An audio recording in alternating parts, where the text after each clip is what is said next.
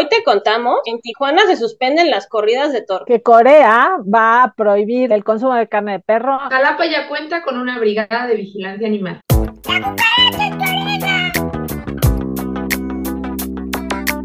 Bienvenidos a La Cucaracha en tu oreja, su único noticiero con las noticias animales más importantes de esta semana. Y nuevamente los invitamos a suscribirse al canal, a darle like y compartirnos en sus redes sociales. Como cada semana la saludamos Adriana Cosío, Enriqueta Garrido y su servidora San. Pues vamos a empezar con noticias al vuelo.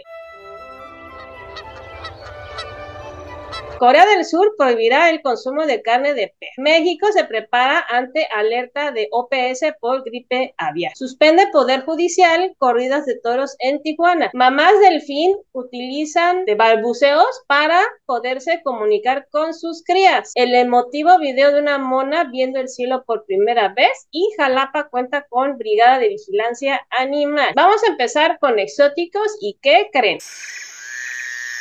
Corea del Sur va a prohibir el consumo de carne del perro. Y pues esto se dice que es un día histórico para el bienestar animal. Esto no va a ser así de tajo. Los creadores de estos tipos de perros van a tener un plazo de cinco años para cerrar sus granjas en el país asiático. Y esto fue gracias a una propuesta de ley presentada por la ex ministra de Medio Ambiente llamada Han, y ella estuvo trabajando entre el 2021 y el 2022 con el anterior este, gobierno surcoreano. Y ella pues está teniendo el respaldo de otros 10 parlamentarios, incluyendo pues escaños del gobernante del Partido Popular, del Partido del Poder Popular o el PP, este, que ya propuso un proyecto similar en abril del año pasado. Un grupo de defensa por los derechos animales que también pues, han pues, felicitado esta iniciativa este, pues han colaborado junto con en la elaboración de una propuesta tratando de incluir la experiencia resultante de otros estudios que han hecho ellos. Por ejemplo,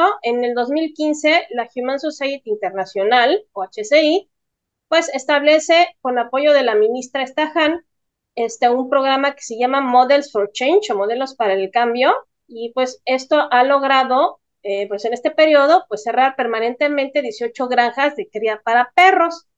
Entonces lo que hicieron con ellos es pues, darles opciones, ¿no? De, económicas para que en vez de estén haciendo la crianza de estos perros, pues cambien a otras actividades económicas. Sin embargo, pues a la fecha hay todavía un millón de perros que son criados de manera intensiva en granjas que pues por supuesto pues, no tienen condiciones de bienestar adecuadas. Y de aprobarse la ley, pues este, los creadores de perros para consumo humano tendrán un palazo de cinco años para cerrar granjas y también con ayuda de subsidios y formación, este, eh, bueno, para nuevas, eh, formación de proyectos, pues para que puedan, este, desplazar sus negocios hacia otras actividades económicas. ¿Cómo la ven? Vamos ahora a pasar a la nota perrona. ¿Qué tienes para nosotros, Adriana? Pues vamos a platicar sobre gripe aviar. Y eh, resulta que Roberto Navarro López, que es el director de la Comisión para la Prevención de la Fiebre Aftosa y otras enfermedades, avisó que em, existe, se acaba de echar a andar un programa, justamente una ruta de respuesta ante un brote de eh, gripe aviar que se está esperando, no solo porque afecte a las aves, sino porque ya hay casos reportados en Ecuador y en Estados Unidos, uno y uno, de eh, humanos contagiados con este tipo de enfermedad. Y entonces es em, el Servicio Nacional de Sanidad, Inocuidad y Calidad Agroalimentaria, quien, que se conoce por sus siglas SENACICA, quien va a hacer la vigilancia y una ruta, una hoja de ruta en esta interfaz humano-animal que pueda incluir tanto eh, la participación del sector de salud animal como el sector de salud de los seres humanos. Y finalmente en Ecuador se confirmó a principios de año la infección de una niña en Ecuador que, bueno, tuvo que recibir tratamiento y ventilador y todo, pero afortunadamente sobrevivió. Y justamente la Organización Mundial de la Salud pues había estado alertando que eh, sí tenemos que estar esperando eh, la aparición de otra epidemia. Eh, parecida al lado del COVID. De hecho, se esperaba que antes hubiera una gran pandemia de gripe aviar y lo que surgió fue el COVID, ¿no? Entonces, este, se está, eh, justamente ahora empieza a verse que ya empieza a aumentarse esta transmisión de, de, las aves hacia el humano, pero eh, en México solo se han registrado casos de gripe aviar en aves, empezando por una que se registró eh, en 2022 en un halcón y se ha registrado en aves de corral en distintas granjas, aves de traspatio, en los Altos de Jalisco, en Nuevo León, en Sonora, Yucatán y Aguascalientes, además de aves silvestres, como eh, sobre todo en patos.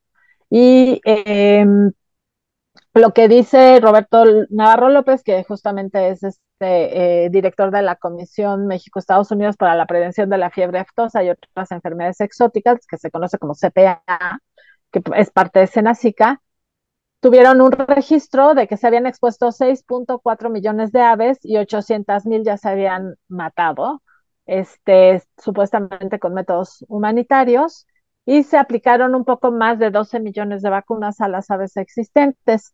Entonces, este, pues esto también ayuda a ir como conteniendo eh, la transmisión de la enfermedad, pero se sigue lo que Estados Unidos vaya dictaminando de acuerdo a la, CDC, ¿no? que es eh, justamente los Centros de Control y Prevención de Enfermedades de Estados Unidos, porque pues existen estos convenios eh, entre Estados Unidos y México. Y la vigilancia epidemiológica pues se hace a través de los reportes de riesgo de la población avícola, de los veterinarios y de las personas. Y este, hay distintos puntos en donde se, se hacen los reportes, se mandan pruebas al laboratorio, se levanta información de quiénes estuvo en contacto con los animales y que otros, tanto seres humanos como animales, y se toman muestras de campo y entonces este, si se detecta a través de pruebas moleculares que está el virus de alta patogenicidad, se tiene que reportar y hacerse una especie de un margen de 5 kilómetros a la redonda, como un, cerco sanitario le llaman, para que eh, ya no se siga transmitiendo. La Unión de Avicultores dice que en México tenemos 556 millones de aves en producción y eh, pues esto representa como un alto riesgo para ellos y además hay alrededor de 100 millones de aves de traspatio y muchos otros millones de aves silvestres. Entonces los síntomas son que las aves comienzan a dejar de consumir tanto agua como alimento. Eh, en el caso de aves de postura, pues el huevo comienza a estar deformado y eh, empiezan signos respiratorios y se mueren muy rápido y generalmente hay la cabecita se les pone morada, igual que la cresta y las babillas y puede haber, eh, se pueden observar hemorragias. Entonces, si esta enfermedad en aves de corral crece de manera natural, según eh, el experto, pues se morirían entre el 90 y 100% de las aves. supongo que se está refiriendo a aves de corral. Y eh, puede ocasionarse, pues obviamente, un desastre que preocupa mucho a los productores. Y bueno, dado que se transmite por aves, las aves migratorias también son susceptibles, pues entonces eh, están buscando o tratando de prevenir en las épocas de migración. Entonces, pues no es una noticia alentadora, pero México ya está como preparado y esperando eh, reaccionar si llega a haber brotes en, en seres humanos. Bueno, pues vamos a pasar a nuestra nota legal en bicho legal. ¿Qué tienes para nosotros, Enrique? Pues bueno, seguimos aquí con buenas noticias en esta parte legal porque pues vemos, bueno, hay una suspensión eh, otorgada por el Poder Judicial para la corrida de toros que se iba a llevar a cabo en el nuevo toreo de Tijuana eh, el pasado, bueno, el 2 de julio. Y entonces pues eh, las asociaciones allá en Tijuana se pusieron las pilas y presentaron un amparo con fundamento en este artículo eh, cuarto constitucional, el derecho a un medio ambiente sano y también el tema de, eh, de bienestar de los animales. Entonces, eh, pues bueno, creo que lo, importante de estas notas es que ya se, se activa, se sigue activando toda esta parte legal que de, de repente se ha quedado dormida por, por mucho tiempo y entonces vemos que empieza en un lado y rebota en otro lado, ¿no? Aquí en la Ciudad de México sigue la suspensión de la eh, corrida de toros en la, en la Plaza de Toros México.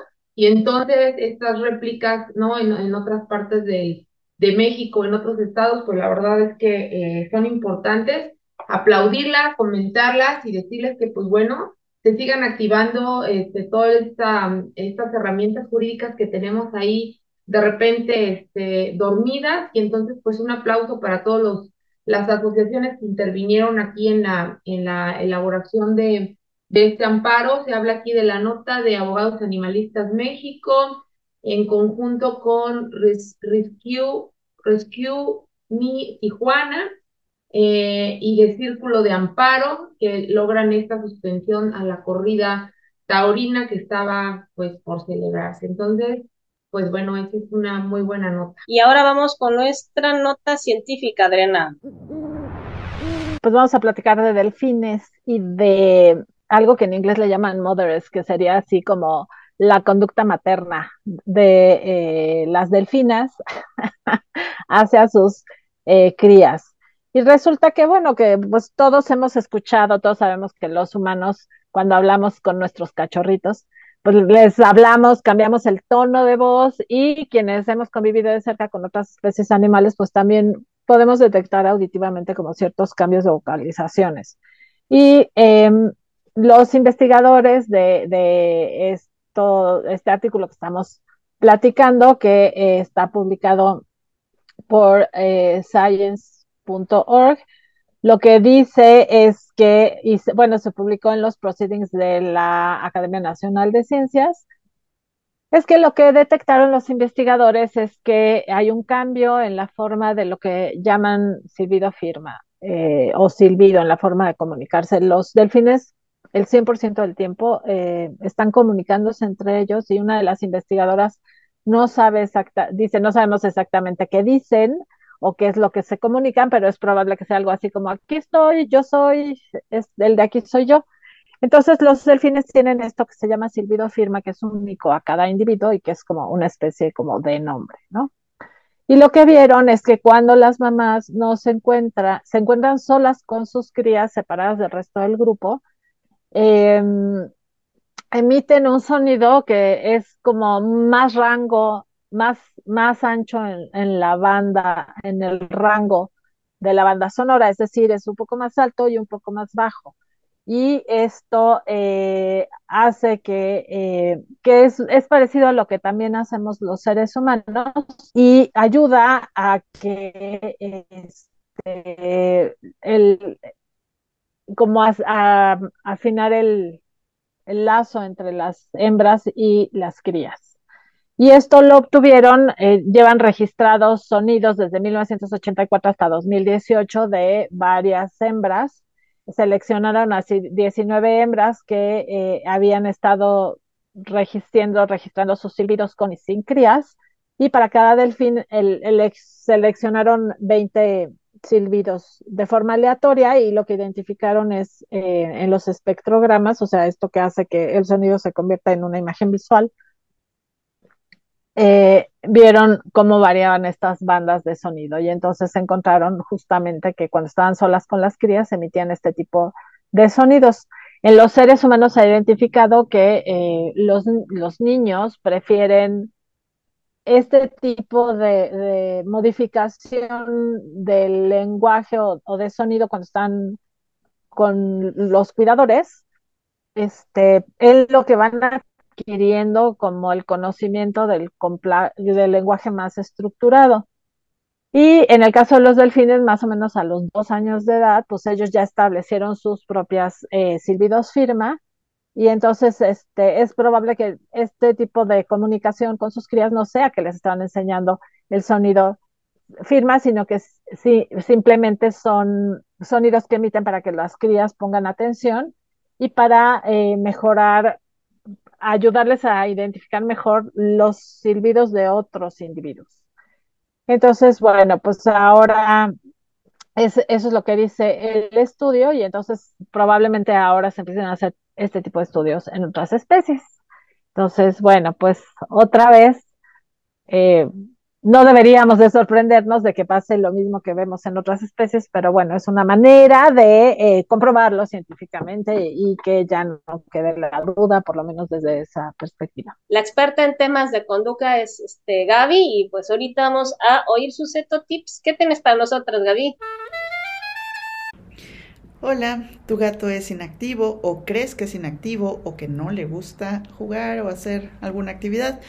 Bueno, pues el sobrepeso, el calor, el frío, o que nunca lo hayas motivado o no le hayas encontrado cómo motivarlo, el que tenga miedo, que las superficies donde se haya eh, querido trepar sean inestables, que se sienta mal, entre otros asuntos, pueden ser factores para impedírselo.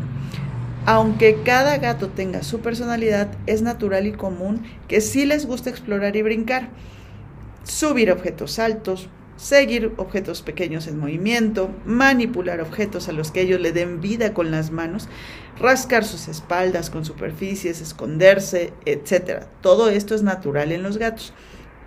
Puedes enseñar a motivarlo con algo que rebote, lanzándole bolitas de papel, pelotas, moviendo trapos u objetos que simulen colas de animales pequeñitos o algo que se mueva y esté colgado en alto eso también les puede gustar. Un gato puede estar sentado o echado en alto, ya que les permite tener otro panorama o ser menos accesibles para otros animales o niños que lo estén molestando. Diferentes alturas también motiva a que ejercite sus músculos, articulaciones, su equilibrio, así que procura permitírselo. Si le cuesta subir, puedes ayudarle con muebles que estén cercanos unos a otros a diferentes niveles. Cuida que los muebles no se tambaleen porque algunos eh, gatos se pueden desincentivar por esto.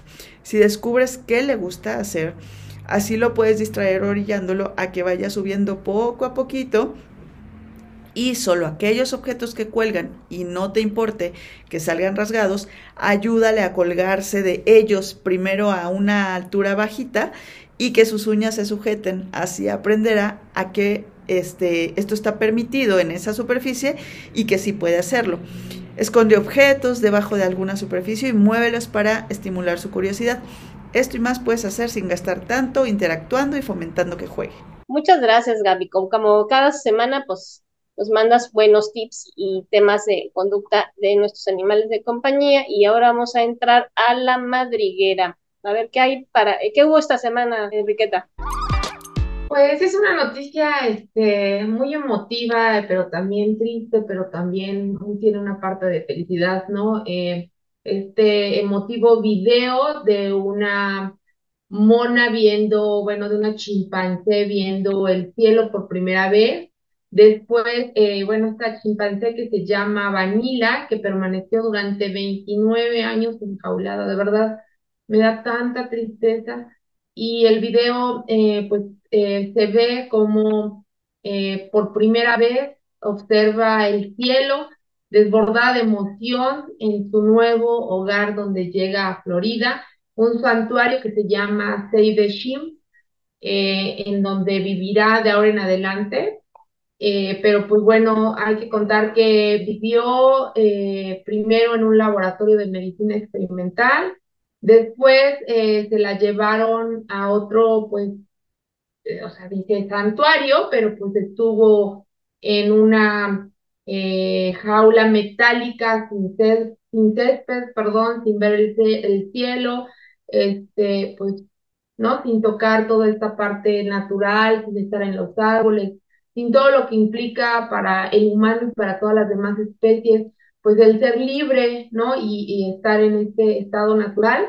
Pero bueno, eh, pues ahora eh, Vanilla va a vivir este, junto con otros 25 chimpancés eh, y parece que pues está finalmente feliz, pero de verdad eh, estas noticias me dan mucho sentimiento, mucha frustración, mucho coraje, ¿no? ¿Cómo es posible que, que sigamos haciendo esta extracción de estos animalitos para, para tenerlos en esas condiciones? este, ¿cómo es posible que, que puedan vivir, o sea, 29 años, imaginan 29 años de estar en una jaula, o sea, qué triste, ¿no? De verdad qué triste, qué miserables somos, qué crueles somos, qué, qué malos hemos sido y esto que no entendemos que estamos en un mundo compartido donde somos especies diferentes en un mismo lugar y debemos de respetarnos cada nosotros que hemos venido nada más aquí como humanos a, a destruir y a pulsar y aprovechar porque debemos de pensar que la vida silvestre tiene que quedarse en ese lugar, en su lugar natural y que no tenemos que estarlos extrayendo, que no tenemos que quitarlos de su familia y ponernos en sus zapatos, que es como, eh, decíamos, como un, es como un tipo, no sé, secuestro, ¿no? O sea, mantenerlos ahí encerrados, este, dejándoles nada más comida sin que puedan ver. Entonces, pues, ojalá vean este video para que eh, pues les llegue ese, ese, ese sentimiento y esa empatía y no volvamos, o sea, ya dejemos de estar haciendo estas tonterías de quitarles la oportunidad de ser felices, o sea, nada más de imaginarme 29 años, o sea, multiplicados por las horas, por los días, por la semana, por los meses, o sea, qué triste, ¿no? Pero bueno, finalmente Vanilla mm, hoy está mejor. Sí. Pues sí, bueno. Es, es muy impresionante ver cómo a pesar de haber pasado todos esos años en las condiciones que escriben en el video, finalmente digo que bueno, ahí adaptarse, interactuar con los otros chimpancés y puede moverse todavía y todo, ¿no? Porque hay, yo supongo que hay casos de individuos que no, no lo logran, ¿no? Y quedan traumatizados. Claro. Bueno, sí, así es. Es buena noticia. Y pues ahora vamos a pasar nuestra nota de salvajes. ¿Y qué creen? Hoy no va a haber, sí, sí hubieron varias notas de, de temas de salvajes maltratando animales, pero hoy la vamos a cambiar un poquito porque vamos a hablar que pues Jalapa, ¿no? Este, precisamente pues pudo por fin tener ya con un grupo este, para el tema de, de atender por las eh, denuncias de la ciudadanía en temas de eh, protección animal. Y ya cuenta con una brigada de vigilancia animal. Eh, y esta se crea para responder necesidades de protección y tenencia responsable y rescate de animales en situaciones de riesgo, maltrato, abandono, descuido, comercialización ilegal, exhibición o explotación en el ayuntamiento. Entonces, muchos, este, eh, muchas protectoras pues saben que ahí precisamente en, en Jalapa existe un grupo muy fuerte pues, que, que, ha estado trabajando por el tema animal. También hay una abogada ahí que es bastante famosona trabajando en eso y pues por fin lograron que, por ejemplo, en la, ahí en Jalapa, junto con el regidor Daniel Fernández Carrión, este, pues se creen, creen este grupo de atención. Entonces, esta brigada va a estar compuesta, pues le copiaron, le está el carbón la brigada de aquí de la Ciudad de México, ¿no? Entonces, van a ser policías municipales que van a trabajar en coordinación con el Centro de Salud Animal para atender las denuncias este, de la ciudadanía y pues también pues ponen ellos a disposición el número telefónico que por eso los vamos a poner abajito en los comentarios para que las personas que nos vean de Veracruz y Jalapa pues se comuniquen y puedan empezar a trabajar estas personas un, un, aplauso y felicidades a Jalapa y a las asociaciones y al regidor que pues, por fin ya apoyó. Y nuevamente los invitamos a suscribirse al canal, a darle like y compartirnos en sus redes sociales. Con esta nota pues cerramos nuestro programa y nos despedimos. Nos vemos.